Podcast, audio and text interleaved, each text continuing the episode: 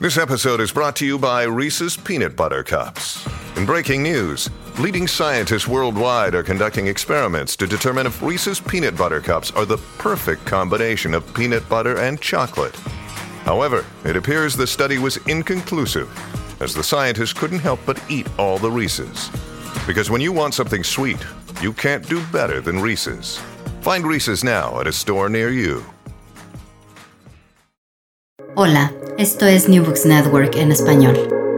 Bienvenidos a este episodio de NBN en español, la versión hispana de New Books Network.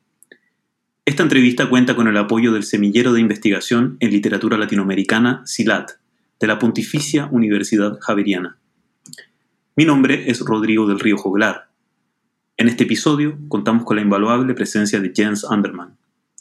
Hoy revisaremos su libro Tierras en Trance, Arte y Naturaleza después del Paisaje, publicado en la editorial Metales Pesados el año 2018. Jens Anderman es profesor en New York University.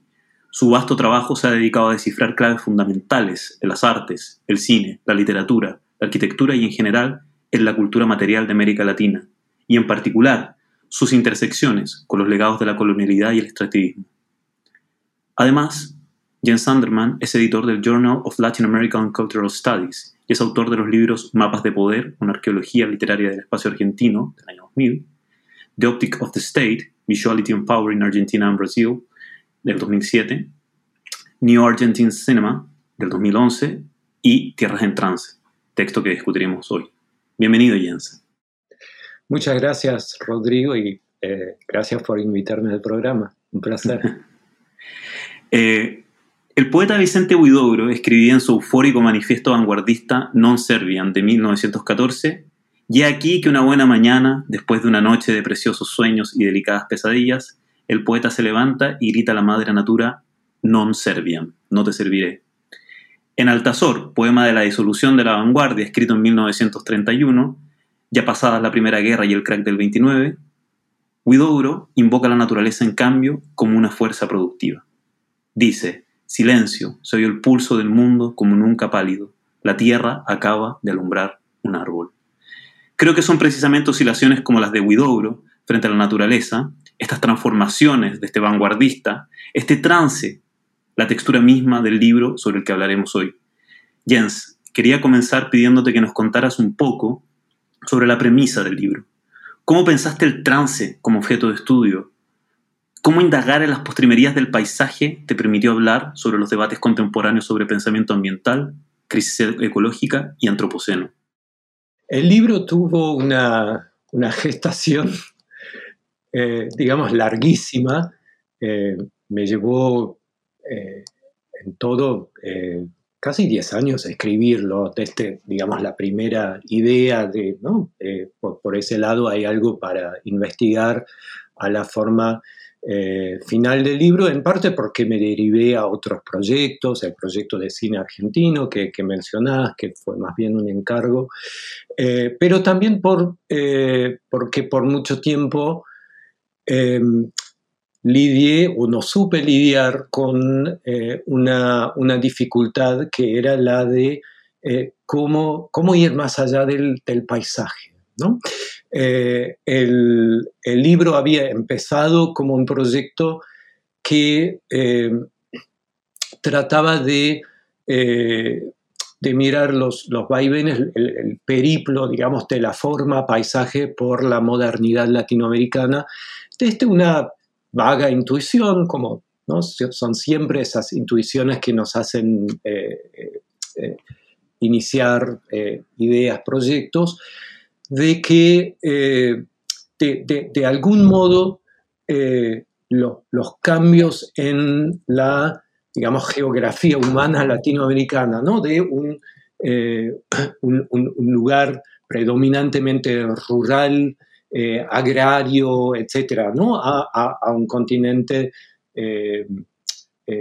hiperurbanizado, tenía que de algún modo plasmarse en eh, la manera en que esa forma eh, atraviesa distintos idiomas estéticos desde eh, el más obvio, que es la plástica o, la, pintura, a las iteraciones verbales, poéticas, nombraste a, Huidobro, em, y, ahí obviamente uno podría pensar también en Vallejo y, tantos otros, grandes poetas y, también narradores.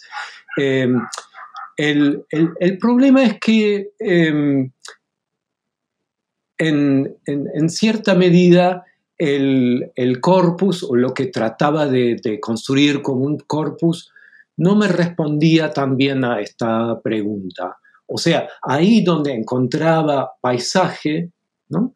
estas transformaciones escaseaban en realidad, ¿no? el paisaje se evocaba en un modo eh, nostálgico, eh, pensemos en, eh, en, textos como Don Segundo Sombra, ¿no? que es ese paisaje en retiro, pero que cada vez se vuelve a traer a la escena como algo que es también inmóvil o invariable. ¿no? Hay, obviamente hay una tensión, una paradoja ahí en esa misma nostalgia, pero desde dentro de la forma paisaje encontraba muy difícil eh, trabajar este, esta paradoja.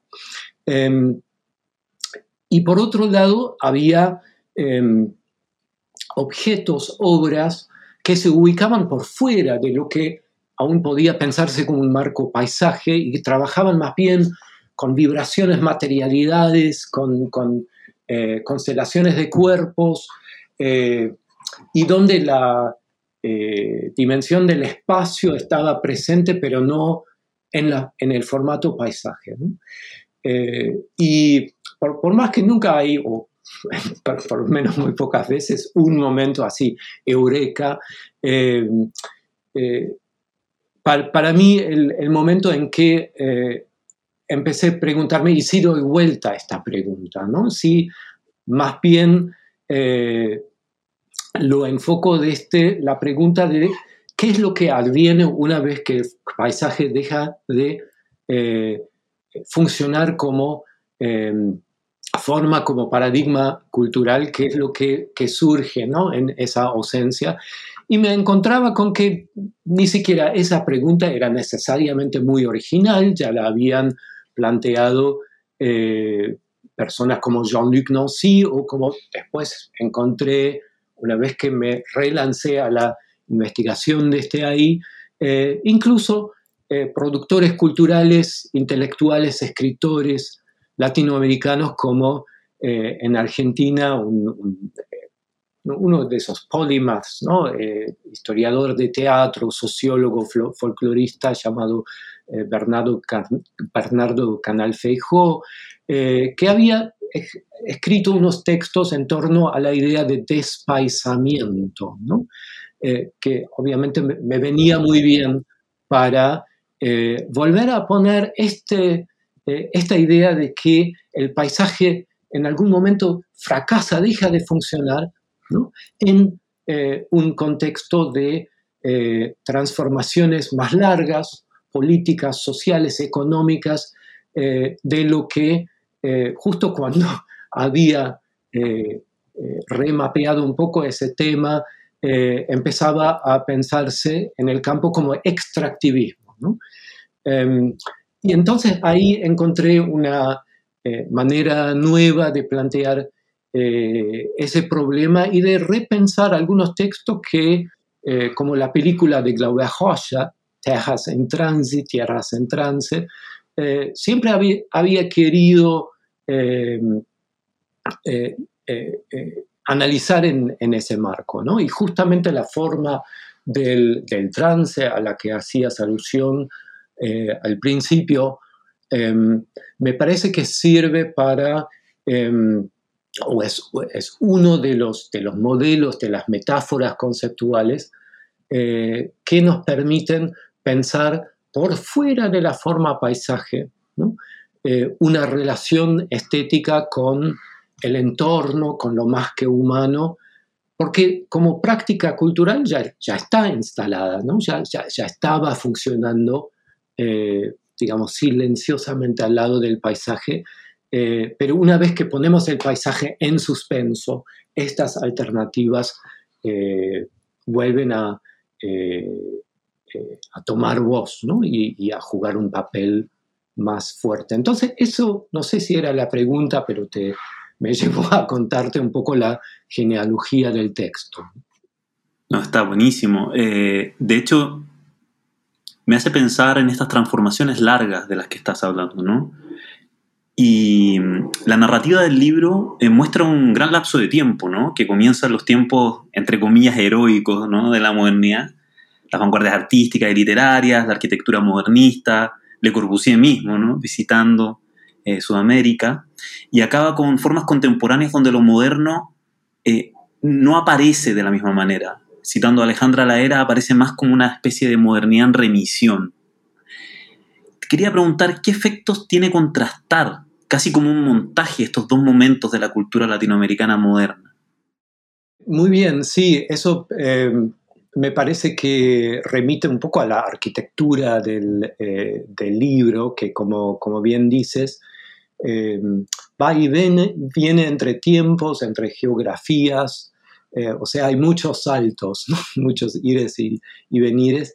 Y, em, pero en el fondo hay dos o quizás tres momentos que el libro trata de poner en, conversación, eh, que es, por un lado, como el, el paisaje decimonónico, ¿no? este paisaje este momento donde el desplegar un paisaje nacional como en Sarmiento, como en Euclides Tacuña, como en tantos, tantas ficciones fundacionales latinoamericanas, es como la, operación de base, ¿no? Eh, que funda culturas nacionales, literaturas nacionales. Eh, y hay eh, un modo de revisitar y de desensamblar críticamente este momento fundacional por parte de eh, las modernidades de la primera mitad o del primer tercio del, siglo XX, más fundamentalmente por las eh, vanguardias. Y eh, la primera, el primer tercio del libro se dedica justamente a esto, ¿no? pensando el, paisaje decimonónico en su eh, duplicidad fundamental, ¿no? porque el paisaje no, solo es eh, esta eh, imagen o, imagen verbal representando un, un, territorio y reclamando este territorio para la imaginación, es también las operaciones que son también siempre operaciones estéticas que se realizan sobre territorio.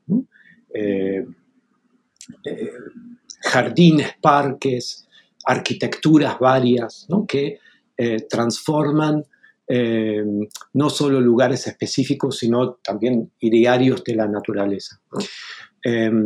entonces, por un lado es el campo arquitectónico que, que, vuelve en la modernidad latinoamericana con, a convocar una noción muy fuerte de eh, la naturaleza, del espíritu del lugar, ¿no? Eh, como eh, una especie de protocolo fundante ¿no? del hecho arquitectónico y por otro lado las este, transformaciones en los modos de viajar que dan lugar a representaciones novedosas que ya están al, borde, en, el, en, el, abismarse de la forma eh, paisaje.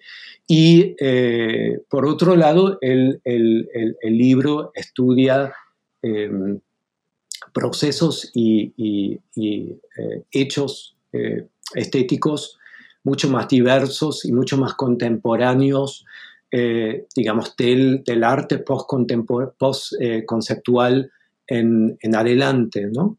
que en el caso latinoamericano a veces se superpone con, el land art norteamericano, pero también va por eh, caminos eh, diferentes. Entonces la, eh, la dificultad, el desafío era ¿no? cómo, cómo, construir una bisagra entre estos dos núcleos del libro y encontré este, este núcleo, o me parece, de una forma un poco anacrónica, en la larga producción, entre comillas, regionalista, ¿no? que aparece, que, atraviesa eh, desde los años 20 hasta los 60. O sea, el, regionalismo a largo, a largo plazo, o, pensando en, perspectiva larga, donde me parece eh, hace su aparición, algo que no aparece en, los modernismos cosmopolitas eh, de, las capitales, o al menos no con esa intensidad, eh, que es la presencia de lo no humano o de lo más que humano, no como fondo, no como escenario, sino como actor, como agente. Em, como coagencialidad, diríamos hoy. Eh, y eh, eso me interesaba mucho porque lo encontraba eh, de una forma muy actual, ¿no? muy, muy, muy, muy, muy, muy candente, en textos que, por más que no habían sido no canónicos, como en la obra de, de Quiroga, por ejemplo, habían sido relegados un poco hacia la literatura infantil, eh, lo fantástico, o sea, no márgenes de la modernidad latinoamericana. Y eh, esto me parece refleja eh, desde otro punto de vista una nueva centralidad del margen como el lugar donde las luchas extractivas tienen su lugar, tienen su centro. La nueva centralidad del margen dentro de discursos eh, políticos, ecológicos, eh, dialoga, me parece, de manera interesante con una recuperación de márgenes eh, de, la, de, la, modernidad cultural latinoamericana, que se vuelven a ser legibles en esta clave. Y en, ese, en esa clave regionalista que propones, eh, me acordé mucho, ¿no? En esas indagaciones en el, ese ensayismo regionalista, ¿no? Que ya citabas al comienzo, o ese neoregionalismo en el cine latinoamericano contemporáneo.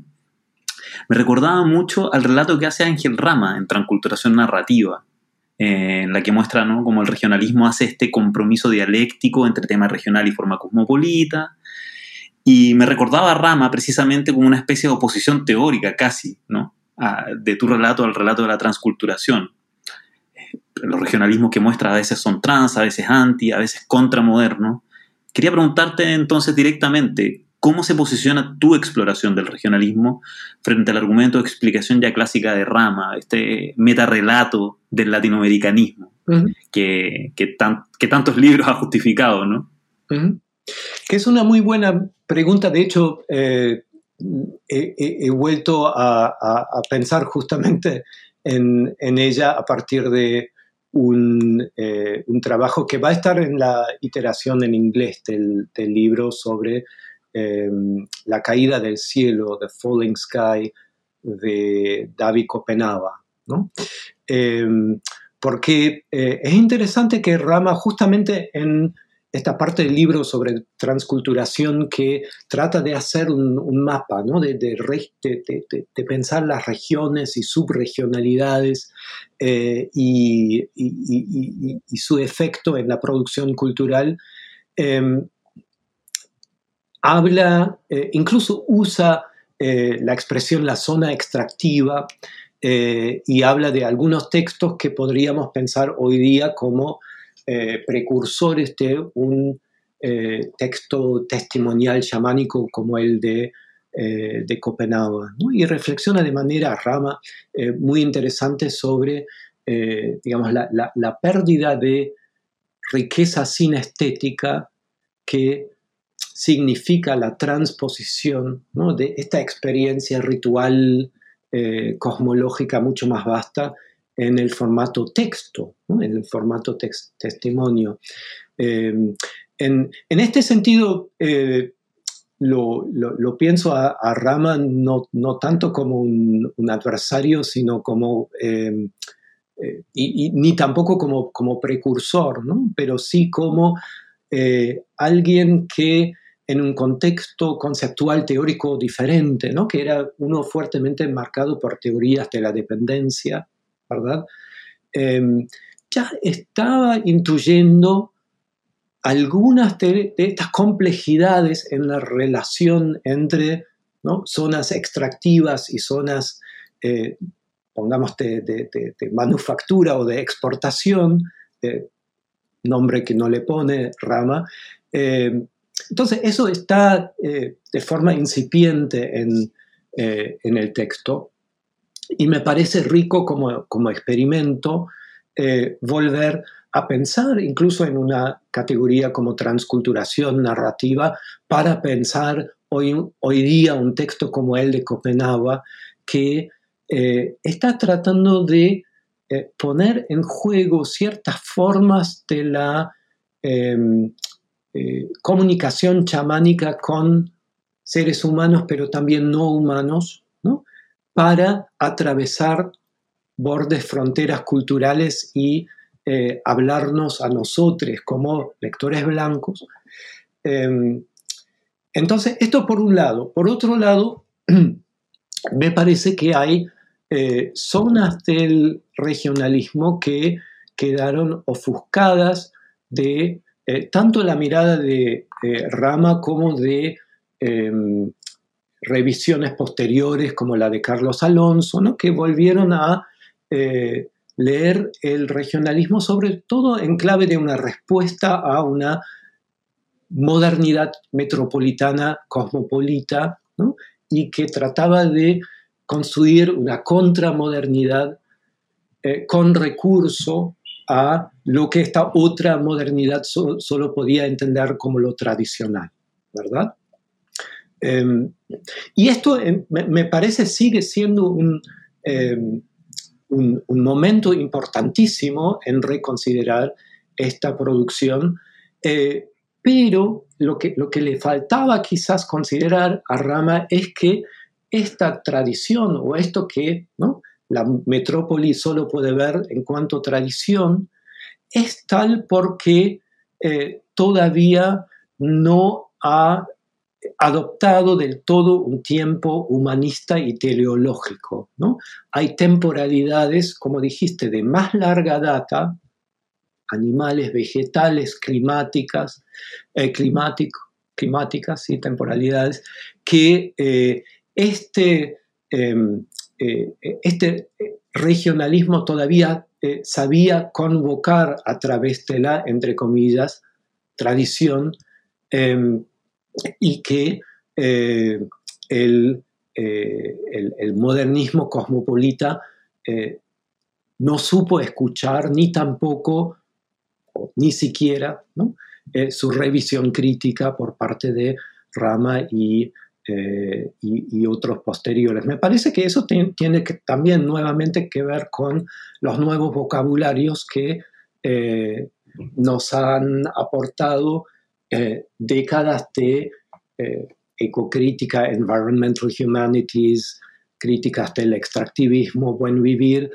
em, abordajes con los cuales no siempre necesariamente coincido, pero eh, que han, han, posibilitado volver a estas producciones, a estos textos en otra clave. Y parte de esa posibilidad, que traes al lugar al, preguntarte la pregunta de la complejidad, de los tiempos profundos, digamos, de la modernidad, me parece que, tiene un efecto ¿no? en, el, en el corpus del libro. Y en el corpus sobre todo porque el libro se mueve desde la perspectiva del lector fluidamente entre materiales y objetos aparentemente heterogéneos. Eh, movilizas la arquitectura de Juan O'Gorman, los cuentos de Quiroga, las instalaciones de Elio Chichica, instalaciones o lo que sea, digamos, es tan, en específico que, que, tiene ese, valor también, ¿no? Eh, o las películas de Reigadas, ¿no? Con una velocidad, una queleritas, dicen en el libro, para, para hacerle justicia al recorrido que propone. Entonces, cuando estaba escribiendo el libro, Jens, ¿cómo pensaste formalmente la escritura de estos capítulos? ¿Cómo trabajaste las transiciones entre una forma de arte y otro? Hay, hay lugares donde eso es más notorio. Eh, de hecho, te voy a preguntar por una después, pero quisiera saber con más en términos generales y, sobre el final, ¿cómo es volver al cine desde otras disciplinas como la arquitectura? Tú trabajaste tanto con cine Ya. y, y el cine vuelve al final. Entonces, como hay algo ahí muy interesante que creo que, que, que resulta de esta reflexión. Eh, bien, una de las, eh, de las cosas que, que quedaron, digamos, de, este proyecto anterior semi-abortado, ¿no? Sobre el, el- paisaje y su historia moderna, eh, era que eh, el, eh, digamos, el, el- paisaje eh, es una forma anfibia, ¿no? Que atraviesa desde eh, lo, lo verbal hacia. Eh, lo cinematográfico, la, plástica, la instalación. eh, y claro que tiene en, todos esos lenguajes eh, expresivos una iteración o actualización muy particular también a la historia de, este lenguaje. Obviamente el paisaje poético tiene una, una historia, unos topoi, eh, una cuestión de eh, vertientes estilísticas eh, que no necesariamente se superponen con la historia del paisaje, digamos, eh, cinematográfico que empieza mucho más tarde y donde incluso la pregunta, ¿no? ¿Cuándo un entorno empieza o deja de ser paisaje para ser simplemente un escenario de acción? eh, está todavía mucho más por ser discutido. Eh, que, en, eh, que, en, que, otros lenguajes. Pero mi propuesta era eh, pretender que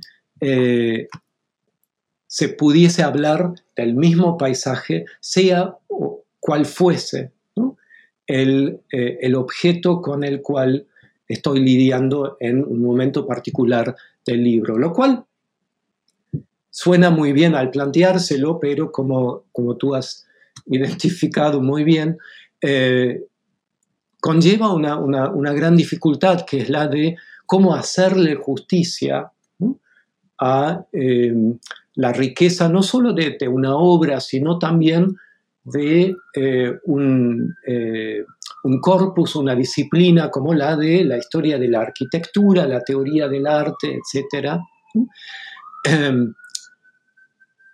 sin tampoco enredarse tanto en las especificidades de este lenguaje, digamos, vernacular, para que el, libro eh, eh, tenga saltos o cortes profundos. Y eh, eso fue un, gran desafío que eh, me, parece haber resuelto mejor en algunas zonas del libro que, en otras, ¿no? donde opté directamente por el jump cut porque me parecía mejor eh, dejarlo a la vista que, tratar de emparcharlo. Eh, pero muchas veces, eh, in, incluso ya no hablando de un paisaje, sino ¿no? de, de tentativas de inventar desde la estética o desde lo estético otras formas de lidiar con la cuestión del lugar, ¿no? que es fundamentalmente la, la, cuestión con la que estoy eh, eh, enfrentándome, cómo, cómo, cómo el, el, el, lugar eh, puede resistir o mantenerse al menos resiliente ante el, el, empuje de una modernidad, eh, pongamos, espacializante. Eh, entonces, un, mismo lugar puede convocar diferentes hechos estéticos. ¿no? Eh, entonces, hay varios, eh, hay varias tramas del libro que convergen, por ejemplo, en Río de Janeiro. Está el jardín del, del, techo del Ministerio de Educación y Salud de Roberto Burle Marx, que remite a Le Corbusier, pero también eh, muy cerca en, en, en otro hito del, del, modernismo, que es el Museo de Arte Moderno, ¿no?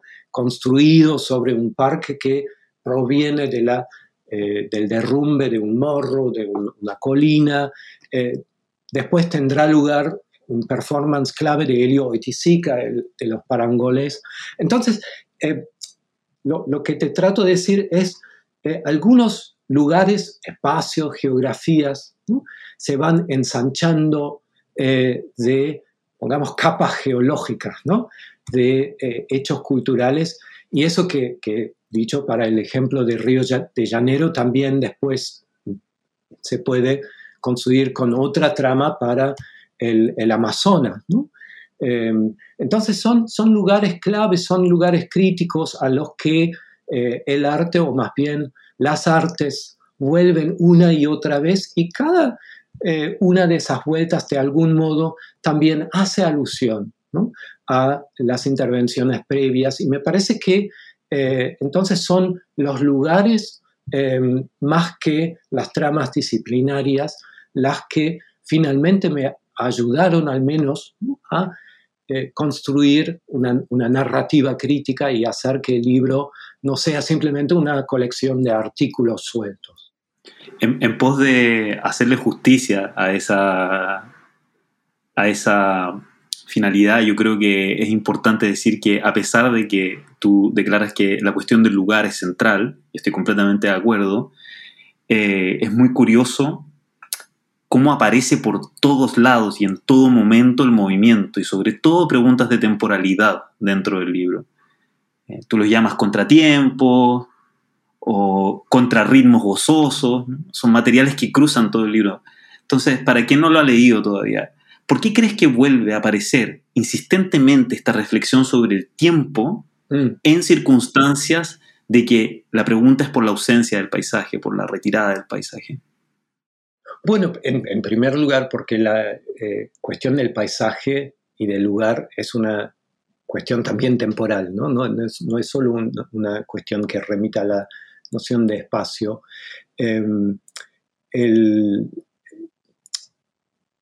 te, respondo quizás a través de la coda del libro, ¿no? que es una, meditación sobre dos poemas que eh, me permitieron volver justamente un poco a esta eh, cuestión de la construcción del libro, sobre cuestiones del ritmo, del, movimiento, del compás, em, que como bien dice, son, son cuestiones más bien relacionadas con, el tiempo, ¿no?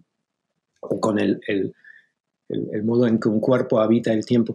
Eh, son dos poemas, em, el, el Gualeguay de Juan L. Ortiz y eh, más bien un poemario sobre el, o en torno al río Capibaribi eh, por eh, João Cabral de Melo Neto, el, poeta em, eh, brasileño. Em, y ahí, eh, claro, por, un lado es una metáfora, una figuración muy antigua, la del, río como el poema, la del poema como el río, pero que en ambos casos me interesaba mucho porque ambos poetas tratan de llevar esta figuración a un extremo eh, de, casi materialización, ¿no?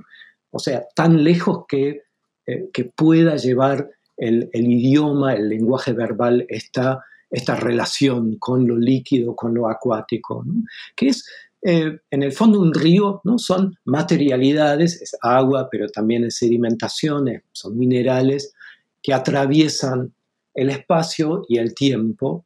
¿no?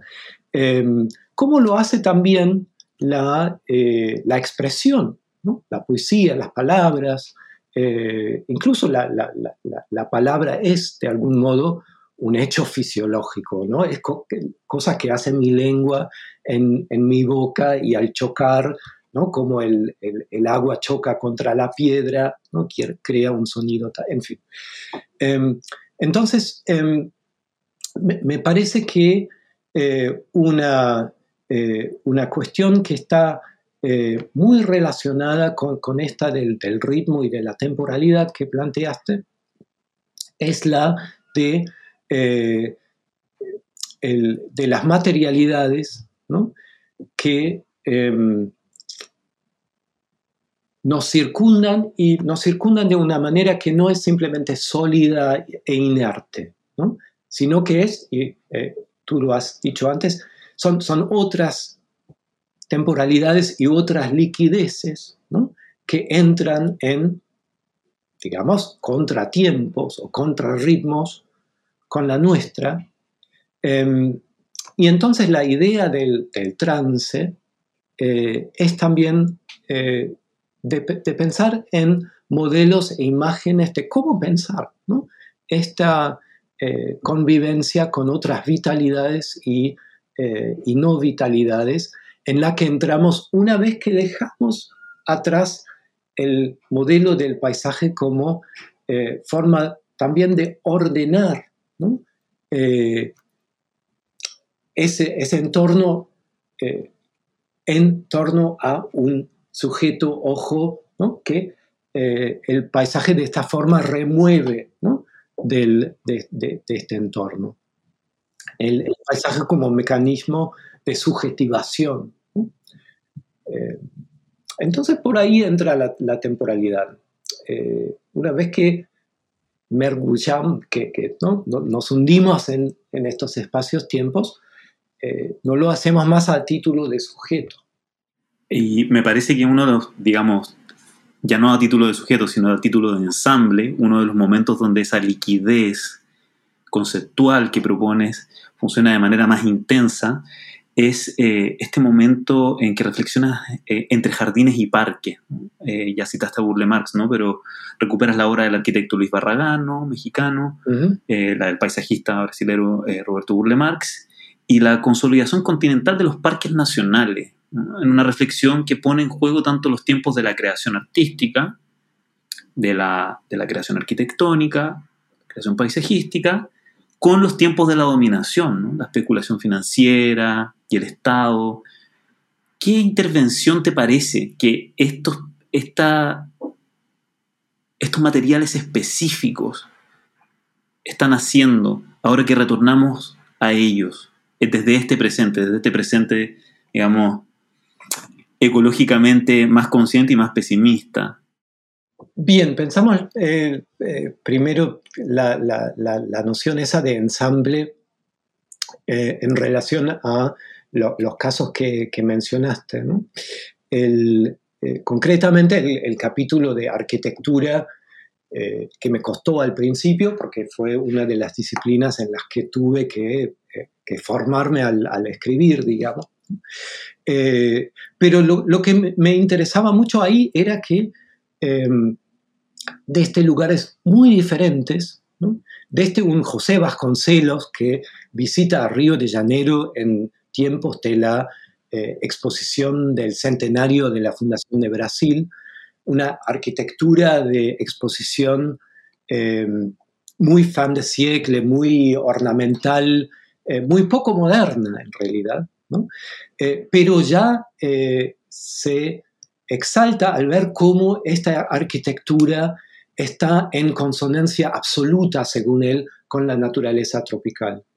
Y apenas 10, 15 años después, eh, Lucio Costa, Roberto Burle Marx, etc., proponen una arquitectura, eh, a primera vista al menos, absolutamente diferente, ¿no? geométrica, corbusierana, funcionalista, eh, que más bien por, el contraste resalta el, marco natural, pero lo, justifican casi con las mismas palabras. Esta es la arquitectura que mejor refleja la particularidad de nuestro ser brasilero, de nuestro paisaje tropical, etcétera, etcétera. Eh, y de hecho después eh, Juan O'Gorman en un momento dice lo mismo sobre su arquitectura en Brasil y hasta alguien que pongo como entrada a este capítulo como Alejandro Bustillo, un arquitecto eh, menos conocido y justificadamente, eh, pero que hizo una gran obra justamente en los primeros parques nacionales eh, argentinos, donde trata, un poco de combinar una idea de, rusticidad que proviene de los parques nacionales norteamericanos con otra vez una, una idea del genius loci, ¿no? Em, y entonces la, pregunta es a título de qué se reclama ¿no? la naturaleza como la contraseña de arquitecturas tan disimilares. Y, podemos eh, poner eh, a Barragán justamente en, esta serie, que otra vez hace una cosa totalmente diferente de los jardines públicos de, de Burle Marx, construye más bien ese jardín onírico, pero también muy, muy individualista.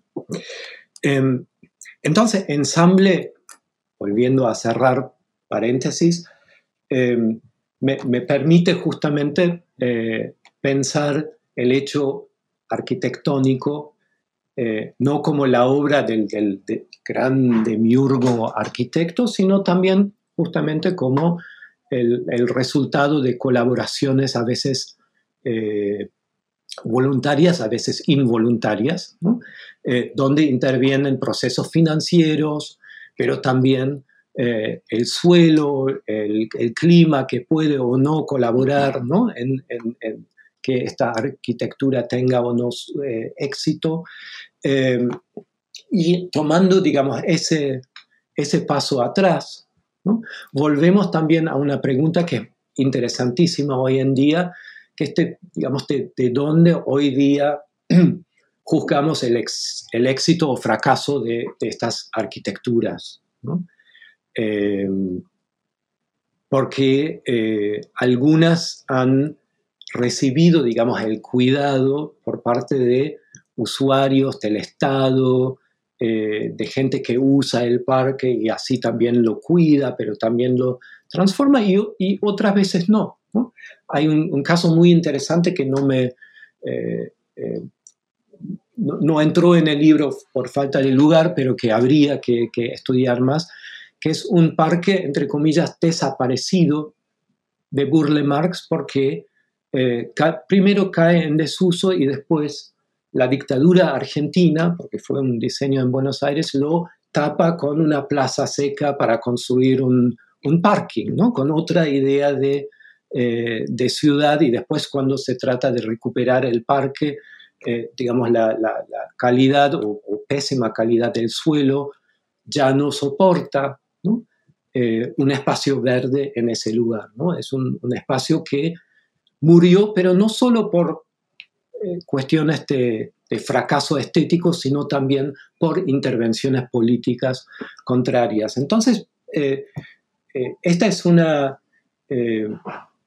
una de las maneras que encontré para, aunque sea de manera un poco transformada, volver a mi antigua pregunta por cómo interactúa lo estético con la historia política, económica, etcétera, sin perder de vista lo eh, lo formal y lo propiamente estético ¿no? de este proceso. Muy interesante además esto que hablas del, del, parque, bueno, que no está en el libro, pero que del parque desaparecido de Burle Marx, aquí en, en Santiago precisamente está un eh, mural de Juan O'Gorman que, está, que se está destruyendo, digamos, por, eh, que está justo ahí en, en, el Cerro San Cristóbal y que que la naturaleza también lo está reclamando de vuelta, digamos. Eh, y que, claro, el, gobierno, en principio, el de Michelle Bachelet, ¿no? Eh, quería, eh, lo declaró patrimonio y lo empezó a recuperar, pero con el tiempo se dejó de hacer. Está ahí, si, uno lo visita, está en la piscina Tupahue. las plantas están empujando la piedra del mural de piedra de Juan O'Gorman, que también está desapareciendo. Así que justamente eso mismo está, sucediendo con, las obras de ese periodo, es muy curioso. Eh, quería llevarte a otro lugar. Eh, hay un momento notable del libro, me encanta este momento, que es la lectura que hace sobre la novela de la selva, lo que llamas tú la novela de la selva. Y me llamó muchísimo la atención eh, cómo este concepto literario te permite hablar tanto de los pasos perdidos de Alejo Carpentier como de los textos del Che Guevara y tematizar la guerrilla. Entonces, te quería preguntar si podrías contarnos un poco ¿Qué produce la forma de la novela de la selva?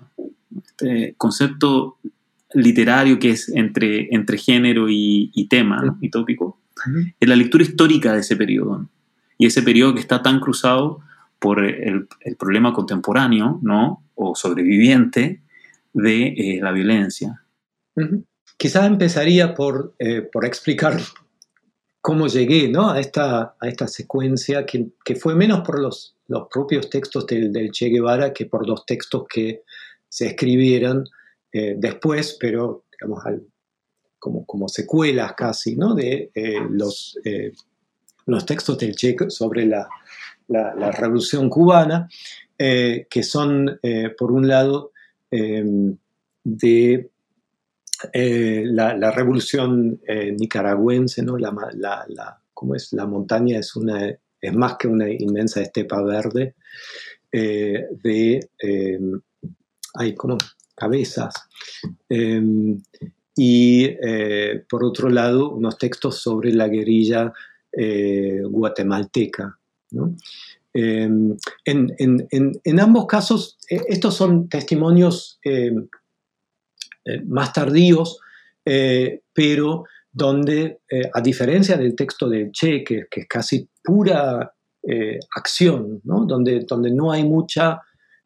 Y, esto al, principio me planteaba una estupefacción, que el espacio de la Sierra Madre eh, que está tan presente, incluso romantizado en las fotos que se toman Fidel y el, grupo en, el Time Magazine, no está en el texto. Eh, o solo está en, cuanto a consideraciones estratégicas de cómo eso beneficiaba o no. Al, eh, en cambio, en estos otros textos sí, ¿no? que, ya em, la, la, presencia de la selva eh, está más fuerte y está, eh, la selva está ahí tanto como un obstáculo iniciático ¿no? a superar para curtirse como hombre nuevo, como, como guerrillero, eh, pero está también como el, el, espacio de potencialidad de un saber ¿no? diferente fuera del Estado, etc. Y entonces ahí hay ecos muy directos de la eh, novela de la selva. Em, eh, incluso algunos textos, los pasos perdidos, ¿no? son, son aludidos en estos testimonios. Em, eh, entonces me causaba mucha curiosidad por qué esta conexión no se había, no se había hecho antes. De, leer estos textos en serie con estos otros textos sobre la selva que los habían precedido y que Em, en muchos casos, quizás el más eh, saliente sea el de, Rómulo Gallegos, ¿no? de Canaima, em, remiten también a proyectos políticos. Eh, Canaima es de algún modo también una novela, o de modo directo, bastante directo, ¿no? sobre cierto tipo de clientelismo criollo y su digamos, superación, ¿no? A través de un héroe que va un paso más allá, ¿no? Va, atraviesa la frontera, se mete en la selva y finalmente termina en esta comunidad indígena que trata de incentivar para incluso tomar las armas. Eh, en fin, hay, hay, una, hay un subtexto no, no tan implícito, ¿no? Eh, político ya en eh, muchas de las zonas de la novela de la selva, eh, desde la crítica también ¿no? al, boom del, caucho, etc. Em, entonces, eh, me parece que eh, de manera muy interesante la crítica estética literaria a la novela de la selva y em, en torno a cómo lo no humano, lo animal, lo vegetal en, la vorágine, empieza a convertirse en, eh, en, coactor y en enemigo en cierta eh, manera ¿no? del, eh, avance de los protagonistas. Em, ofrece herramientas para, para releer el testimonio guerrillero donde eh, parece volver, eh, pero de, manera eh, mucho más directa y quizás no tan autoconsciente como en el caso anterior, esa idea de que la selva es un lugar de iniciación. ¿no? Si logramos atravesar la selva, está al otro lado el hombre nuevo, la nueva sociedad, eh, pero también un, otro espacio. Eh, es decir, la selva modernizada, con lo cual eh, este género que se pretende ser el género de la revolución, de pronto se nos revela como profundamente convencional por un lado, y como menos, menos consciente de sus operaciones significantes hacia el, espacio como coagente. Em, así que esto, nada, de, forma, como dices, un poco sorprendente, me llevó a participar de repente en, una revisión crítica de, los archivos de la, revolución, como diría mi amiga Albertina Cardi, eh, pero de este, eh, más bien los lugares donde, eh, donde acontece que de los actos que ahí acontecen. Me, estoy, estoy de acuerdo y, sobre todo como con este nivel de tensión al que, al que expones estos textos, me parece, justamente en ese, en ese montaje. Y quería preguntarte, quería proponerte en realidad una lectura de uno de, uno de tus capítulos, de uno de los pasajes ¿no? del libro, eh, porque el libro en general se mueve en este ritmo de tensiones, me parece. Eh, es muy productivo todo el tiempo cómo se van produciendo estas tensiones en los distintos materiales mismos, internamente y también en su encuentro.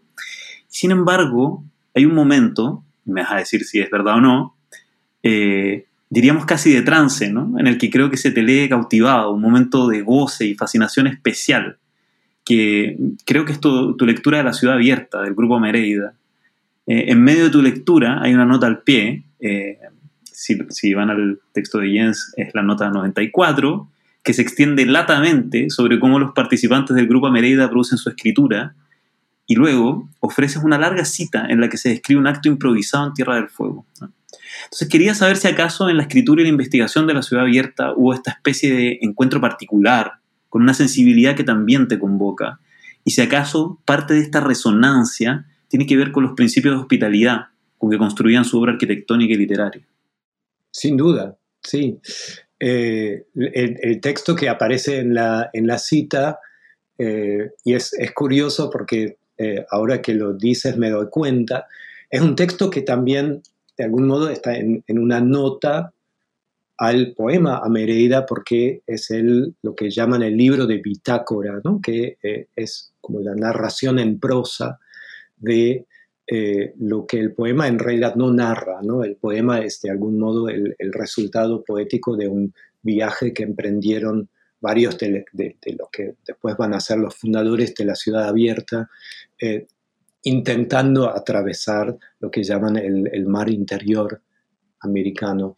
Em, y sí, obviamente es un... Em, no es el único caso, me parece, ¿no? Obviamente el, trance al que alude el título eh, es también un, pedido de permiso para entregarse a esta, fascinación que muchos de los materiales, eh, eh, sobre todo los menos trabajados, y, tal vez por eso ejerciten sobre, sobre mí. Em, en el caso de la, de la ciudad abierta, que era un corpus, entre comillas, que conocía vagamente, pero de referencia primero del, poema que tuve ocasión de leer antes de, efectivamente visitar la ciudad abierta y eh, nada, materiales de archivo, fotografías de eh, actos y, edificios que, habían tenido lugar y habían tenido, porque ¿no? algunos fueron después cubiertos por eh, las dunas. y entonces poder ir a este espacio y ser recibido, obviamente em, de algún modo me envolvió en la trama eh, de una manera otra que la de un mero crítico o, u observador, eh, cosa con la que, eh, con la que tuve que, lidiar. Y em, en, en, ese sentido, el, el libro trata de ser fiel a los materiales que trabaja. Eh, creo que em, aún en, las zonas en las que, como la obra que, discutíamos anteriormente de, Bustillo, de este arquitecto, donde obviamente me interesan las conexiones eh, políticas e ideológicas, em, pero em, un, principio de selección del corpus era que, eh, que, que, no debía entrar ninguna obra que no podía trabajarse a título de obra, ¿no? que no podía defenderse en sus propios términos como un hecho estético, por más que después se le entra por el lado de lo político, del lado de... Aún en los, en los eh, ejemplos que acabamos de discutir de los testimonios, eh, hay eh, momentos estéticos muy interesantes. y quizás que los propios textos tratan de dejar un poco al, margen para que nos concentremos más bien en las lecciones para la lucha que podemos tirar de estos textos, pero em, si, tienen su lugar en este libro, también de algún modo deben poder entramarse con otros hechos estéticos. Em, entonces, el, el, trance es, y esto es justamente algo que estoy tratando de pensar más en relación al arte más contemporáneo, al arte que se está haciendo hoy en día, es también una propuesta, digamos, metodológica para, la, para la crítica.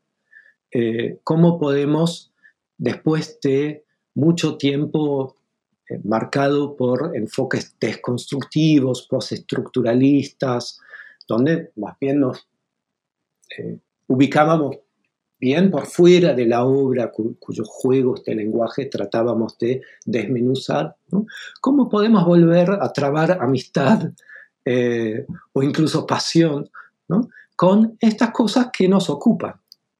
Y me parece que es una, cuestión no trivial para las humanidades hoy en, hoy en día. Y eh, quería ya sobre el final, eh, tengo un par de preguntas más, Jens, me vas a permitir. Adelante una preguntarte por una intervención muy relevante, me parece, del libro, que es esta identificación de una especie de género o forma narrativa, o ensamblaje, me dirás tú, que llamas historias del antropoceno. Eh, lo que más me llama la atención es que identificas esta resonancia en textos como Yagüey, de Horacio Quiroga, escrito en 1917, o Vida Seca, de Graciliano Ramos, de 1938, pero también su sobrevivencia en el cine contemporáneo. ¿Podrías contarnos qué son exactamente estas historias del Antropoceno y por qué emergen tanto a comienzos del siglo XX como hoy y nos siguen rondando en nuestro presente? Es un, en un sentido un, juego de palabras, ¿no? El, título que le puse a un subcapítulo era Historia Natural del, Antropoceno, em, que digamos, remite a lo que Mary Louise Pratt llama ¿no? la reinvención de América a través de la historia natural, pensando en Humboldt. Y eh, que, igual es un, momento interesantísimo porque, digamos, esa, esa fuerza vital que para Humboldt, ¿no? de manera invisible, organiza la relación entre formas que después se plasman en cuerpos y en materialidades, también está para Humboldt, eh, es el, motor de la historia, ¿no? No, le pone historia natural a, esta creación eh, para separar la naturaleza de la historia, sino para inmiscuir una en, otra. Eh, entonces, cuando pienso en historias naturales del, del antropoceno, estaba refiriéndome a textos en ese caso, narrativas, eh, donde, como en ciertas zonas del regionalismo literario, eh, devenires em, ambientales, eh, ecológicos y procesos históricos se sobreponen requiriendo una forma narrativa que pudiese de manera novedosa saltar de una trama a otra. Y Quiroga es riquísimo en propuestas en, ese sentido, ¿no? Ya, el, cuento que, citaste en el que saltamos de eh, la, perspectiva del perro a la del humano, eh, pero también en otro orden Anaconda, ¿no? y, y los textos que se acercan más bien a, las fábulas sin, sin ser fábulas verdaderamente. Em, y creo que, em, eh, respondiendo a, tu película sobre el cine, eh, ciertas zonas del cine más reciente, donde eh, también hay una em, emergencia ominosa de cuerpos no humanos que no, no, son paisaje, no son ambiente, tampoco son actores. Estoy pensando en, el cine reciente de eh, Ivanov Novikov y Bettina Perut, por ejemplo, en el caso chileno. Em, eh, dejan pensarse eh, a partir de líneas muy parecidas, con lo cual llego a pensar en, este cine como un cine neoregionalista, porque al menos en mi perspectiva está en diálogo muy directo con eh, estos hechos anteriores. Y eso anecdóticamente me han eh, confirmado algún, algunos amigos cineastas, Albertina, Lisandro Alonso, que en algunos de sus films, no de manera muy directa, pero, pero sí, confirmaban esta inspiración en universos de la novela de la tierra, del, cuento de la selva, etc., de una iteración literaria anterior. Muchas gracias, Jens. Quería preguntarte, después de este ingente esfuerzo de hacer este libro que, nos, contaste, que te tomó casi 10 años, eh, ¿en qué estás ahora? ¿Qué, cuáles, ¿Cuáles son los proyectos a los que estás abocado eh, en estos momentos?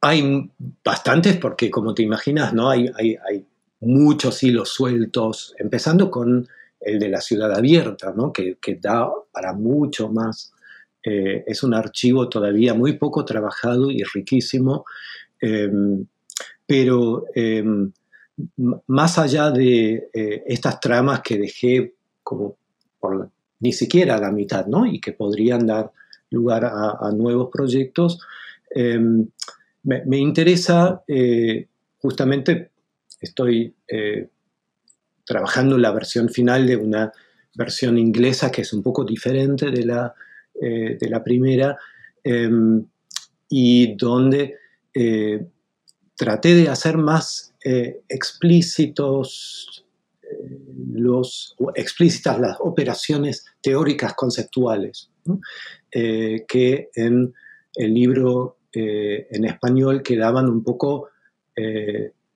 sumergidas y deliberadamente en la trama más bien narrativa crítica del, libro. Entonces, eh, hay, algunas nociones que me surgían, eh, como dijimos, ¿no? Eh, a partir de las propias obras, a veces incluso extrayendo de ahí lugares, conceptos como despaisamiento, como lo inmundo, que em, ahora estoy em, volviendo a pensar, como dije, eh, en eh, vista o en vocación de construir un diálogo más de par a par con eh, productores artísticos, artísticas, ahora actuales, de, nuestra contemporaneidad, más en forma quizás de diálogo que de un libro nuevamente sobre obras estéticas o plásticas. entonces, eso en, resumidas cuentas es eh, a dónde he llegado desde este terminar el libro. Y Jens, como última pregunta, tú sabes, New Books Network eh, es justamente eso, ¿no? Una red de libros. Y quería preguntarte si podías, digamos, recomendar en, estos, en estos años que estuviste involucrado en este libro, pero seguramente también en tu práctica crítica eh, bastante más vasta, ¿qué libros te han sido inspiradores, digamos, de los últimos 10 años, ¿no? Eh, para, pensar estos problemas contemporáneos. ¿Qué, libros tú recomendarías como ir a buscar para, para pensar estas constelaciones que nos propones en tu propio libro?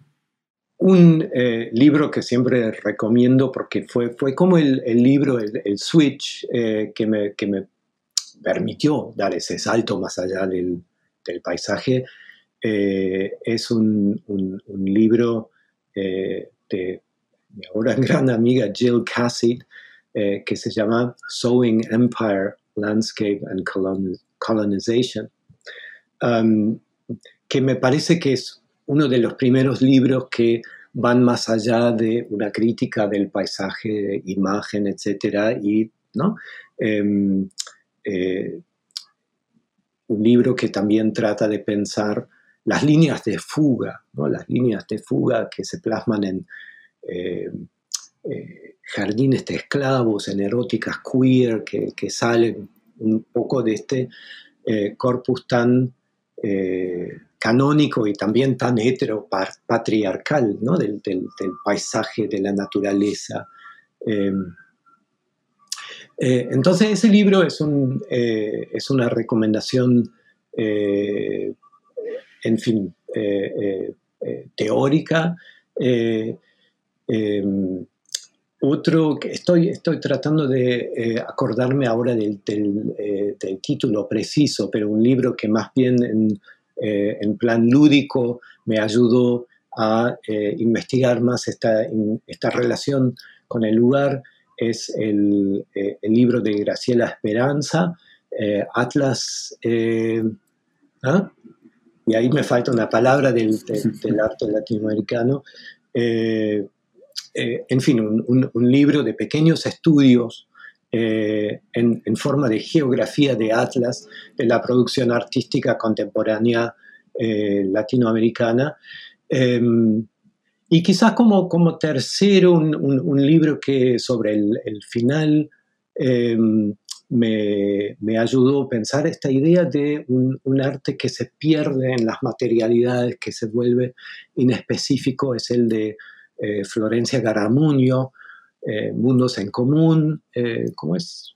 Ensayo sobre lo inespecífico en el arte, me parece que es el subtítulo. Un libro también bastante reciente de los últimos eh, cuatro o cinco años que, es fácil de, conseguir.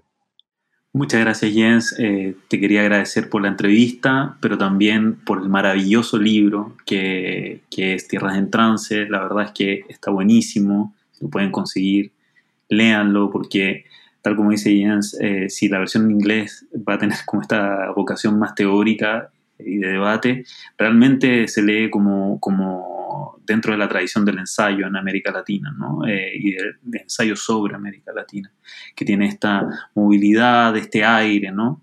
De, y esta ambición también, me parece, eh, de, de, poder recuperar una serie de constelaciones muy, muy complejas en eh, obras de arte, literatura, arquitectura e incluso urbanas, ¿no? que, que, pocas veces se ve. O sea, es un libro realmente maravilloso. Te agradezco mucho, Jens, eh, por eh, habernos eh, dado esta entrevista y, también volver al libro, la oportunidad de volver al libro. Muchísimas gracias. Un gran gusto conversar contigo. Gracias por escuchar New Books Network en español.